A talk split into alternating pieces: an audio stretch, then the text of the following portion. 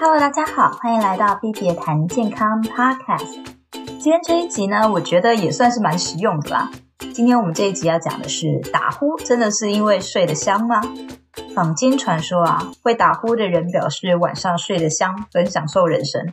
每次 Phoebe 我呢听到这种论调，都会很想直接翻白眼，不过我都会忍住，保持一点人与人之间交际氛围的和谐。打呼这个习惯呢，除了晚上会吵到睡你旁边的人，或是住在隔壁房间的人，对会打呼的那个人来说，似乎真的是晚上睡得好的标志。不过，其实这些都是谬论。我们先来详细说说打呼形成的原因，我相信你应该就能理解了。大家都知道，我们鼻腔跟口腔在咽喉的部分是相通的嘛，那有两条路，一条是通过气管去肺。另外一条是通过食道去胃。那在我们鼻腔跟口腔连接的咽喉这一块呢，其他的空间是很狭小的，气管的面积也没有很大。有些人是因为肥胖跟缺乏锻炼，过多的脂肪堆积在大脖子那个地方，让气管的面积更狭小。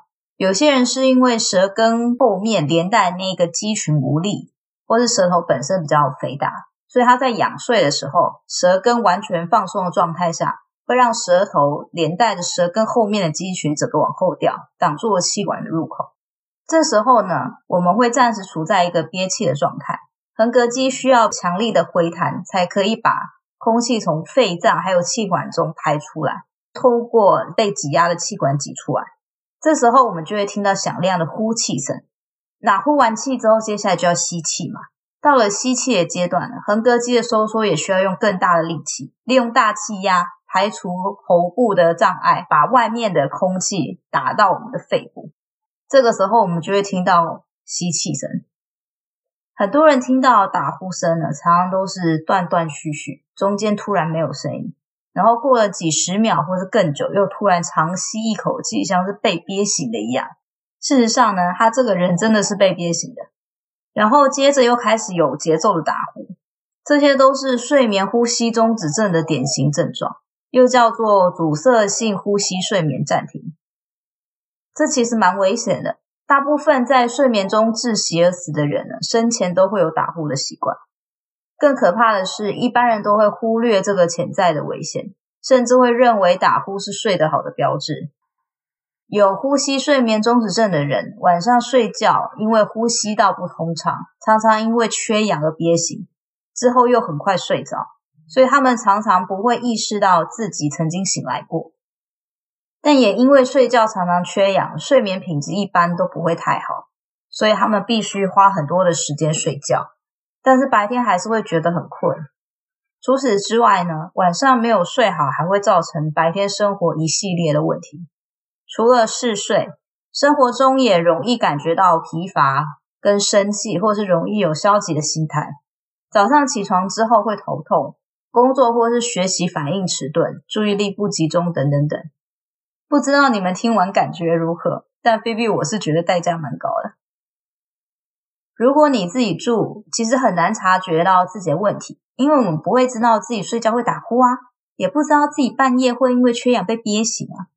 通常都是有室友或是有伴侣之后才会知道自己有问题。那如果你有上述那些白天的症状呢，可能就可以合理怀疑自己是不是有睡眠呼吸中止的问题。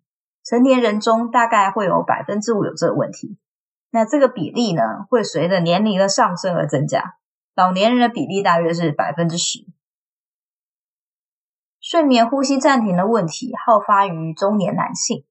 男性的发病率是女性的二到八倍，肥胖人群啊，扁桃腺肥大，鼻骨位移，酗酒啊，吸烟，抽烟喝酒是因为就是你的呃呼吸道黏膜长期受刺激嘛，那就会造成鼻腔慢性发炎，然后变成鼻甲肥大。滥用安眠药也会增加睡眠呼吸中止症的机会。如果你一个人住的话，有一些免费的 App 可以直接去下载。那它可以录到我们睡觉时的声音，可能会对你有帮助。那我已经把一些找到免费的 App 呢，放在下方的描述栏，大家可以自己去下载。那如果已经确定自己有睡眠呼吸中止的问题，该如何寻求帮助呢？最直接的方法就是去看医生了。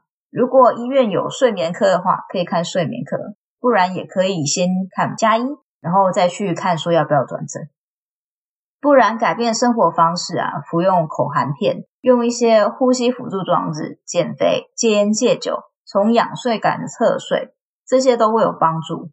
更严重一点的案例的话，医生可能就会透过手术去改变你呼吸道的结构。一旦发现自己有比较严重的睡眠呼吸中止的问题，最好是积极面对，尽快处理。因为如果一直都不治疗呼吸中止的话，长期下来会增加心脏病、中风、糖尿病、心脏衰竭、心律不整、肥胖症的问题，甚至会因为晚上睡不好，增加白天出车祸的几率。而且这是你每天晚上都必须面对的问题。所以咯，及早治疗，早点矫正，对生活品质跟睡眠品质都会有很大的帮助。那今天这集就到这里喽，希望对你有用。